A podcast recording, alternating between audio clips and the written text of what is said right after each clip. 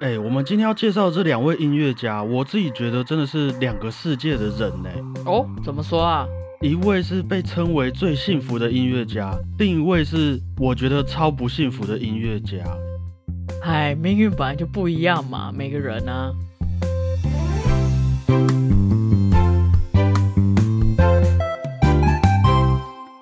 在开始之前呢、你觉得你自己想象，身为一位最幸福的音乐家，应该要具备哪一些条件？有钱，有钱，然后帅帅的，眉清目秀。对对对，嗯，活很久的感觉。那最不幸福的音乐家嘞？嗯，比如说三十几岁就过世了，哦，然后很穷，又穷对又短命。对，好的，了解。我们就直接来听听看这两位音乐家的故事啦，哈，好啊。看看有没有跟你想象的一样。你要介绍一下你自己是谁吗？哦，大家好，我是主播 Blue Tom，大家好，我是欧良果鹏。那我们就开始今天的音乐周报吧。好的，那今天要介绍的就是一八四七年十一月四日孟德尔颂逝世。一八零九年出生的孟德尔颂是一位德国的作曲家，嗯，那他也被大家称为最幸福的音乐家。他从小啊生长在一个非常富裕，而且充满文化、充满知识的一个家庭。哎，含着金汤匙出生的啊。可能是不止金汤匙 啦。我们先听听看。好齁，，我们要介绍孟德尔颂之前，我们必须要先来介绍他的阿公。嗯，他的阿公叫做摩西·孟德尔颂，是一位德国的哲学家，哇哦，他也是一位犹太人。在当时十七、十八世纪的欧洲啊，开始掀起了那个启蒙运动嘛，嗯，大家就开始相信理性的力量，开始把以前政治和宗教体系来做一个新的改革。嗯，然后解放大家的思想。不过，原本的犹太人们啊是没有要跟欧洲人一起在那边启蒙运动的，他们就是生活在自己的舒适圈里面啊，然后自己有自己的犹太人社会，嗯，所以就造成了一个当时欧洲社会啊和犹太人的社会越走越远的这种情况。那摩西、孟德尔颂等等的犹太人知识分子啊，就知道，哎，这样子下去不行啊，我们也必须要跟着时代一起进步啊。哦，不然就会被时代淘汰嘛。对，于是他就开始了属于犹太人的思想启蒙运动，那就从他们的最熟悉的犹太教开始啊，啊，直到犹太人在欧洲的公民地位必须要跟大家一样平等嘛，嗯，不能受到歧视。对，从此之后啊，犹太人就变成一个在欧洲影响甚巨的一个种族了啦。哦，所以孟德尔颂的阿公是这样子的一个民族哲学家，哇，很秋哦，地位很崇高啊。对， OK，那孟德尔颂的爸爸亚伯拉罕·孟德尔颂听起来这个名字就很厉害，就很有钱，对啊因，为他阿公的关系，他是一个哲学家的小孩嘛，嗯，所以他爸爸从小也接触了很多德国的文化，还有犹太人的思想。嗯，那后来也到了巴黎学习一些金融相关的知识哇哦，啊，因为阿公是哲学家嘛，所以家里一定有相当大的资本，嗯，那必须要学会理财啊。于是过了几年，亚伯拉罕·孟德尔颂就和他的亲生哥哥一起合伙开办了一间私人银行，啊哇，叫做孟德尔颂银行。哇， 有银行的背景哎，对，所以孟德尔颂的爸爸是这样子的一位银行家啊、那于是呢，就来到我们最熟悉的孟德尔颂，他叫做费利克斯·孟德尔颂啊， （Felix）。那据说啊，这个词也有幸福快乐的意思啊。富三代嘛，就当然就希望你呃快快乐乐，你要不要改英文名字叫 Felix Pang 这样子嘛。 ？Felix Pang 对啊，我希 望。刚刚忘记讲一件事情，孟德尔颂的爸爸是银行家嘛，嗯，孟德尔颂的妈妈是另外一位银行家的女儿，银行千金这银样，行千金。对，然后她自己本身啊，也对唱歌、对弹钢琴非常的有兴趣，所以孟德尔颂的妈妈的音乐底子啊，其实算是蛮深厚的天哪，银行家 mix 音乐音家。乐家，对，所以孟德尔颂从小就在妈妈的陪伴之下学习音乐，六七岁啊弹弹钢琴，八九岁啊就开始演出，十几岁啊就开始学习数作钞曲。票， 呃，应该不是他的事啦。哦，那十二岁左右啊，就认识了德国的大文豪歌德哇，啊，也开始接触到了古典文学。他的家教也不是一般人呐、就这样子想象就好。很难想象，就这样啊，这个充实的生活啊，到了他快要二十岁左右，嗯，有一年的圣诞节，他收到了一份很特别的礼物，什么？就是巴哈的《马太受难曲》这一哇份乐谱啊。他的圣诞礼物也会跟你不一样的啦。差太多 了吧？虽然我们叫巴哈是音乐之父嘛，嗯，不过自从巴哈过世之后啊，他的作品其实越来越少人拿来演出，嗯，就是有一点流行的东西不一样。啊，甚至有一些巴哈的乐谱啊，就保留在当地的教堂或是修道院里面，嗯，当做一个档案这样子而已。直到孟德尔颂收到了这份巴哈的《马太受难曲》，他看了一下，哇塞，这是神曲啊！那个里面的音乐太令人感动了吧，巴哈太猛了吧！于是孟德尔颂就开始深入的研究巴哈的作品，嗯，一直到他二十岁，他亲自指挥演出了巴哈的《马太受难曲》。那也因为孟德尔颂的音乐诠释的这个新的方法啊、让巴哈重新回到了大家的耳朵当中。所以在巴哈过世将近一百年之后，欧洲再次掀起了一股巴哈的流行，也让巴哈成为了我们现在所说的音乐之父。多亏了孟德尔颂。可能就先感谢他的阿公哦 OK 阿公的努力打下这一片很大的江山。哇，那演出完巴哈的《马太受难曲》之后啊，孟德尔颂也决定要让自己去见见世面，嗯就开始去环游欧洲。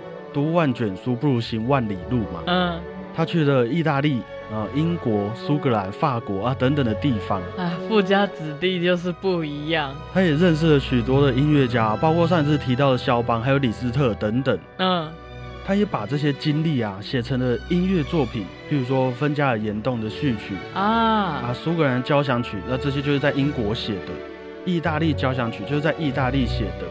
把音乐作品当做是一个呃无名小站在经营的概念，可恶，有钱人就是任性 啊。那绕了一圈回国之后啊，有着深厚底子的孟德尔颂，嗯二十六岁那年接下了德国莱比锡布商大厦管弦乐团的指挥，，这他么优秀啊。他也很优秀啊。嗯除了演出自己的作品以外啊，也演出了许多各式各样其他音乐家的作品。嗯这个德国的莱比锡布商大厦管弦乐团个 One House。也因为孟德尔颂的带领啊，成为了德国甚至是欧洲数一数二的管弦乐团。没错，啊，重点来了哦！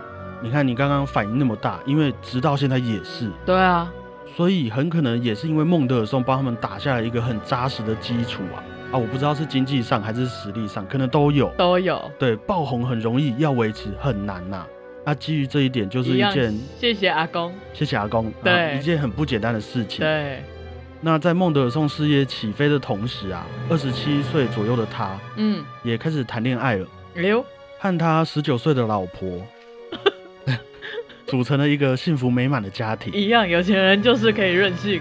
与此同时啊，孟德尔颂也和舒曼一起成立了莱比锡音乐学院，哇哦，他也当了第一届的院长啊，哦事业又更上一层楼了。诶，他们莱比锡音乐院是不是就是孟德尔颂什么什么的？哦，对啊，所以莱比锡音乐院上面还是用孟德尔颂的名字来命名的哦。哎，所以就是因为这个孟德尔颂的关系啦，嗯，孟德尔颂家族的关系啊，那莱比锡音乐学院啊，也和布商大厦管弦乐团一样，后来都成为了欧洲很有名的音乐学院之一，没错一，直到现在啊。对，好，于是这个从小富有音乐才华、家境富裕、周游列国、事业有成，还组成了一个幸福家庭的孟德尔颂，嗯，在三十八岁左右啊，脑溢血中风过世了。天哪，好吗？我给大家震惊五秒钟啊！孟德尔颂这位德国音乐家，出生在一个家境优渥的家庭，不说了，嗯他自己本身就是一位对音乐其实很热爱也很努力的一位音乐家。嗯，在身为钢琴家、作曲家、指挥家和音乐教育家上，都有各个领域不同的成就啊，影嗯响了后代音乐家非常的深。嗯，不过也因为这个孟德尔颂一出生的那个天赋点啊，就太过强大，嗯，就过那么幸福，所以就让他的作品啊，其实会常常被大家误解成，啊，你这个太幸福了啦，没有经历过苦难，没有深度这样子。嗯，你看跟他同时期的肖邦，哦，那个音乐啊，多忧伤，多美啊！你看人家那个乡愁，故嗯真乡的，还在战争，可是哦，你看那个李斯特，哇，那个技巧怎么那么精彩？曲子那个风格很潇洒这样子。嗯，所以孟德尔颂相较之下，我觉得啦，就没有那么多很夸张、很突出的个人特质。也是很可怜呐、他说不定真的超级有才华，但是会因为他的家庭背景而被误会。第一印象嘛，嗯哼，但是就像你说的啊，也不代表他的音乐就比较逊色哈。我们刚刚有说，孟德尔颂从小就接受了很扎实的音乐教育嘛，对，十二岁就认识了歌德、哎，大嗯，文豪、哎，你说他会没有内涵？那你要选哪一个啊？就是你要像肖邦型的，还是孟德尔颂型？ 既来之则安之吧，我真的不知道。我要孟德尔颂型。既来之则安之吧，我们不要挑，好好好就爱自己的命运。 ，OK， 好不好？像尼采这样子。啊讲到作品本身呐、我觉得对我来说，孟德尔颂的作品其实听起来很清澈、嗯啊，在描写一些情感的时候啊，不会太浮夸，而且整个作品架构也都很强壮、很完整。嗯，真的要推荐一下的话，我觉得很适合你们出去玩或是野餐、踏青的时候听。我们每次音乐周报也都会把一些背景音乐的曲名打在那个单集的描述里面。对，啊，大家有兴趣也可以找来听听看，都是一些我自己蛮喜欢的作品啊。嗯。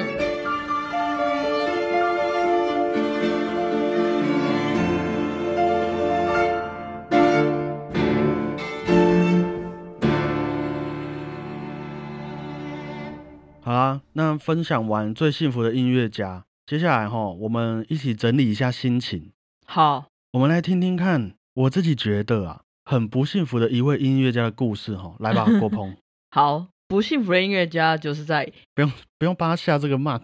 OK，那就是一八九三年的十一月六日，柴可夫斯基逝世。一八四零年出生的柴可夫斯基嗯是一位我非常喜欢的俄国音乐家。嗯他也出生在一个还蛮富裕的家庭中哦，妈妈也很喜欢音乐，所以柴可夫斯基也是从小就开始学习弹钢琴，啊，父母也帮柴可夫斯基找了一个很不错的钢琴老师，也让他在很年轻的时候就打下了一个很好的音乐基础。嗯但是到了他十四岁左右，他的妈妈就因病去世了。哦那柴可夫斯基也写了一首作品来纪念妈妈。据说柴可夫斯基直到快四十岁的时候，在写给他朋友的信件中，也有提到他的妈妈，嗯，提到说，哦，他自己还是每天都很思念他的妈妈，嗯他还是像年轻的自己一样，依然深爱着他的妈妈，嗯非常的感性啊。嗯好，那慢慢长大的柴可夫斯基虽然有很不错的音乐基础，也很有天分，他自己也很喜欢。不过他爸希望他能够把音乐当做兴趣就好了，啊，那希望他去从事法律，生活可以过得更稳定嘛。哎，柴可夫斯基也很听话，去念了圣彼得堡的皇家法律学院，听起来超厉害的，很厉害啊！而且他毕业之后啊，也找到了一份司法部部长秘书的工作，哎，这个够了哦。哎，还不错嘛，稳定的生活。对啊不，过柴可夫斯基还是忘不了音乐，他开始去圣彼得堡音乐学院念书，一边工作一边继续进修音乐这样子。嗯半年之后啊，他就受不了了，就决定辞职，把音乐当做自己的职业，开始他的作曲和音乐教学的旅程啊。很佩服哎、听到这边还蛮幸福的啦，对啊，还算是蛮顺利的。嗯对于他的音乐作品，他自己有说过，从小啊，他的生活环境充斥着俄国的民族歌曲，嗯他也深刻的体会到其中的那种感动、激情。嗯，于是这些民族音乐也都常常会出现在他的各种作品当中。没错，那转行之后的柴可夫斯基啊，也因为从小打下的音乐基础，让他很快的能够用音乐找到一份教职。嗯虽然赚的钱不多，但是也能够让他和家人生活，自己也能好好创作。嗯他也不负众望，创作出来的作品也都很受当时的乐迷喜爱啊。现在也都是啊，对，现在也都是。嗯就连一些俄国的音乐大师哦，葛令卡，啊，俄国五人组的成员，我记得哦，要来吗 可以，巴拉基雷夫、 ？Yes, 包罗定， Yes，我忘了，酷库伊，酷伊，呃，还有两个人哦，对，穆索斯基、嗯穆索斯基林姆斯基、高沙可夫， ，Yes，好，还不错，很棒，很棒。大家啊，其实也都对柴可夫斯基的实力其实备受肯定啊，嗯包括柴可夫斯基非常有名的芭蕾舞剧《天鹅湖》嗯，啊，就是在这个时期完成的作品。哦那我们的故事那个转折要来了哈，哦，一直到了一八七七年左右，三十七岁的柴可夫斯基结婚了。哼，啊，结婚的原因是什么呢？是他有一位女学生，非常非常非常喜欢他。嗯，见面了几次，柴可夫斯基都只是哦，感谢你的喜爱啊，就是我很感恩这样子，谢谢你。哼，不过那位女学生却喜欢到他跟柴可夫斯基说：“你如果不跟我结婚，我就会亲手结束自己的性命。怎么这样？”其实，在这个恐怖情人的事件以前呐、啊，柴可夫斯基在当时就已经被传闻说是同性恋了。嗯，不过，在当时的社会一直没有被证实，当然他也都没有办法明确的表示否定嘛。嗯，那毕竟那个保守的社会，同性恋是一件非常大的事情，何况他又是一个蛮有名气的音乐家。对，于是，柴可夫斯基一方面为了同情那位学生，一方面可能是想借由婚姻来纠正自己的性向，啊，哦，打破那些谣言。于是嗯他就和那位女学生结婚了。啊，结婚之后啊，那些同性恋的传闻当然就不攻自破嘛。那、啊你，这边讲，呃，我都结婚了，怎么样？对啊，不过柴可夫斯基的婚姻生活似乎看起来是非常的痛苦啊。有一天的晚上，柴可夫斯基就试图的跳河自杀，有这么惨哦？非常惨啊。虽然被救了起来，但是医生也发现他好像罹患了一些精神上的疾病，嗯，就跟柴可夫斯基的亲友说啊，你们一定要帮他去办理离婚的手续，不要再让他一直见到那个新娘了，啊，不，然可能会让柴可夫斯基的精神疾病越来越严重。于是他们就去办理嘛。那嗯，想当然，这个离婚的手续啊，也被那位女学生很坚决的反对嘛。好不容易结婚了，对啊，他的偶像呢？对啊，好，那山不转路转，我们就不要离婚。于是柴可夫斯基就跟自己的老婆开始分居啊，定期给她生活费来维持这段婚姻的关系。好辛苦哦。过了好几年之后，那位女学生据说也被诊断出有精神疾病，因为柴可夫斯基害的吗？这个我不确定。不过她后来也是在精神病院里面过世了，哇，但也都是经过几十年之后的事情了啦。嗯，在这期间，那柴可夫斯基就依然饱受这一段婚姻的摧残呐、哇，相信这个长时间的精神轰炸，可能我们应该是很难体会的。对啊，不过，就在他结婚的这个同年，也发生了另外一件事情，什么？跟那个脸，柴可夫斯基受到了一位叫做梅克夫人的赞助。啊，这位梅克夫人希望柴可夫斯基能辞掉他原本教职的工作嘛，嗯好好的振作起来，把重心啊放在他的作曲生涯上面。嗯，哎，好，那讲到这边就很奇怪啊，不会有人有事没事就跑出来赞助人家嘛？他喜欢他吗？嗯，不好说。不过这位梅克夫人啊，据说是一个产业大亨的遗孀啊，嗯哼，她自己本人也相当喜欢音乐。那因乐巧合之下，认识到了柴可夫斯基的作品，于是她就在根本没有见过柴可夫斯基本人之前，因为他的音乐下了这个赞助他好好作曲的决定。又是一个有钱人就是任性的例子了。嗯，知音好不好？我们说柴可夫斯基找到一个知音。嗯 OK，好，你刚刚问说他是不是喜欢柴可夫斯基嘛？对啊这个其实有点难回答，因为他们两个人的相处模式也是很酷啊。照理来说，赞助者和被赞助者应该会变得很密切嘛，对啊，不管是演出啊，或是私底下的宴会啊，应该都会常常碰到面，嗯，好，妈几这样子。对，但是柴可夫斯基和梅克夫人达成了一个协议，就是他们永远都不需要见面，就用信件往来就好。这样爽到柴可夫斯基哦。嗯，应该说梅克夫人尊重这位作曲家的意愿。假如说你因为婚姻过得那么辛苦，因为一些女生过得那么辛苦，我也是女生，那我就跟你保持距离，天哪，好请你好好的写曲子，好善解人意哦。非常感人啊呐、嗯总归来说，我觉得是一个很尊重彼此、很浪漫的协议啊。嗯，当然，也因为这样子，柴可夫斯基就和梅克夫人变成了感情非常好的网友，呃，笔友，笔友嗯哼嘿。梅克夫人就这样赞助了柴可夫斯基将近十四年，直到最后有一天，柴可夫斯基也不知道是什么原因，再也收不到梅克夫人的来信了。啊，据说啊，是梅克夫人家族里面发生了一些经济问题，啊，也有人说是梅克夫人生病，啊，这件事就不得而知啦。所以他从来没有见过梅克夫人，他们好像在私底下有，就是不小心哎、呃碰到眼，因为是你吗？对，因为那个宴会，大家小圈子一定都会认识，哦，可是他们都遵守约定，不会说哦主动过去找人家攀谈啊，不会主动过去，哎，不小心碰到你的手，不会。哦天呐，欸这种缘分很妙哎、就是十四年都不见面，然后一直帮助着对方。对啊，那当然，柴可夫斯基就会一直写曲子出来。梅克夫人也知道他这阵子以来努力赞助柴可夫斯基的成果啊、哇哦，就是这样子的一个关系，你要不要当我的梅克夫人？没有办法。梅克夫人也是因为她是梅克夫人，好不好？她才能做这件事情。好了，那希望我们 podcast 快点找到我们的梅克夫人。好啦，再说了哈。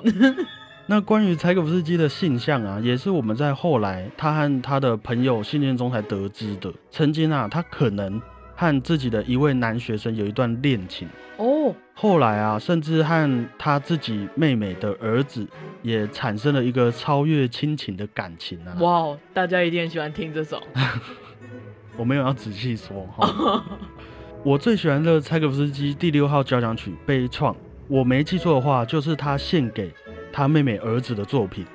哇哦，对，那这首第六号交响曲《悲怆》啊，也真的是我非常非常喜欢的作品，印象非常深刻。嗯，我自己以前对于一些交响曲作品的印象是，呃，举个例子来说，贝多芬的《命运交响曲》好了，嗯，就像一篇故事一样嘛。哦，我遇到了挫折，然后嗯，我难过，但是我重新站了起来，然后迎向光明的未来嘛。嗯，大部分的套路都是这样。对，大家都喜欢有一个哇很棒的结局啊，Happy Ending。对，但是这首第六号交响曲《悲怆》，我觉得是我遇到挫折，然后重新燃起希望，开心的迎向光明的未来。但是这一切的一切都只是我希望可以这样子发生的。天呐，你很 blue 哎、这首曲子超不入的啊！嗯，真的，我从开头啊听到最后啊，你还是要接受那些你不能改变的事实，还是要面对那些会让自己喘不过气的现实社会，就好像是在说啊，你可以有梦想，你可以有理想的世界，然后呢，天下无不散的宴席啊，啊，到最后大家都得离开这些现实生活嘛，甚至在这之前，你就会遇到很多你无能为力的事情了。然后，所以啊，生命是什么？你在追求什么？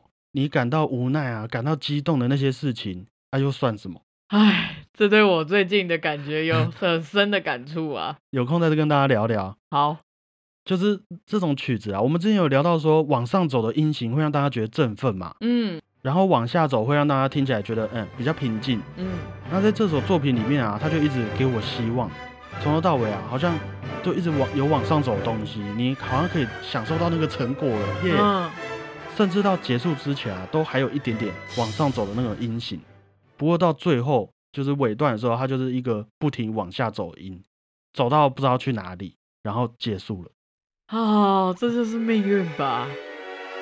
对，就是他写给他妹妹的儿子的作品。啊，对我们可能有我们想象的感情，嗯、但不过可能都只是我们想象而已。天呐，我真的觉得很幸运啊！之前在学校里面有机会能够演奏到这部作品，对，可能是好，可能是我自己想太多，但是这是我第一次体会到什么叫做久久不发一语的那种感觉。哦，我第一次在这种我们平静规律的生活中体验到说，哇，什么叫做超级难过？嗯我就是因为这首曲子。嗯，那个时候音乐会演完啊，然后也是大家乐团员跟观众都没有发出声音。我知道，我都有吹，哦，你也有吹？对啊，我忘了，就大概过个二三十秒，才有一两个人开始，然后慢慢拍手，大家才拍手，这不样知道该拍还是该继续沉浸在那个屈服于命运的。氛围底下，对啊，对，对，也不知道要不要推荐给大家啦。不过说不定你们去听完也会有不一样的感觉啦。我觉得可以对人生又有一个新的体悟。好啦，都太沉重，好不好？太沉 重。我只是就是私心啊，很喜欢这部作品。嗯，好，那我们讲回来，柴可夫斯基，他在这首第六号交响曲《悲怆》啊首演之后的第九天嗯啊就过世了。啊，有人说是染上了霍乱，当时的一些流行病；嗯也有人说是因为他的性向被迫自杀身亡。譬如说，假设哦，今天我的学校里面有个教授被传说是同性恋，在当时的社会可能对学校的声誉会造成一个很大的影响。嗯，那有没有可能就被迫的自杀身亡了？有记得有这种例子啊，那个图灵也是啊。这个我们就据我所知啦，至今也都没有一个很明确的答案。对啊，在那个年代真的是一个谜。嗯，不好说。嗯对，但是很明确的是，柴可夫斯基想要传达的、说不出口的啊，都放在他的作品里面给大家欣赏的啦。嗯如果真的要推荐的话，我觉得自己一个人在房间里面戴着耳机，在晚上的时候可以好好的欣赏一下柴可夫斯基的作品。没错，啊，希望各位也会有一个很不一样的感想啦。嗯，如果有人真的这么做了，也一定要跟我们说哈。对啊，可以跟我们分享。对我也是非常好奇。好，那最后啊，关于柴可夫斯基还有一件事情不得不提的，就是他的三大芭蕾舞剧。嗯，嗯，我大概记得啦，我刚刚讲了一个，天鹅湖嘛，耶、胡桃钳，嗯，睡美人吗？睡美人哦嘿幸好，都是非常重要的作品。嗯不过、我们有机会再慢慢的分享给大家啦，嗯，经典名作，因为这个芭蕾舞剧哈，实在是离我太远了，目前为 止。啊，我们希望之后有邀请到一些相关专业的老师，我觉得再来介绍给大家会比较有深度啦。嗯嗯嗯嗯，嗯，好，那今天介绍了最幸福的音乐家和我自己觉得最难过的音乐家。那果鹏，你听完，你觉得你算是幸福的吗？还是嗯有点可惜，算幸福了啦。我目前想做什么都可以做到啊，算是很知足了啦。需要再长进一点就是了啦。好，OK，要再努力，反正比上不足，比下有余啊。对，那尽力过好自己最满意的人生就好了哈。嗯，啊，今天音乐周报有点沉重，好不好？以上就是今天的内容，希望大家会喜欢呐、希望大家一起努力吧。好啦，那就谢谢大家，我是主播 Blue Tom，感谢大家，我是欧良果大鹏，家再会啦。拜。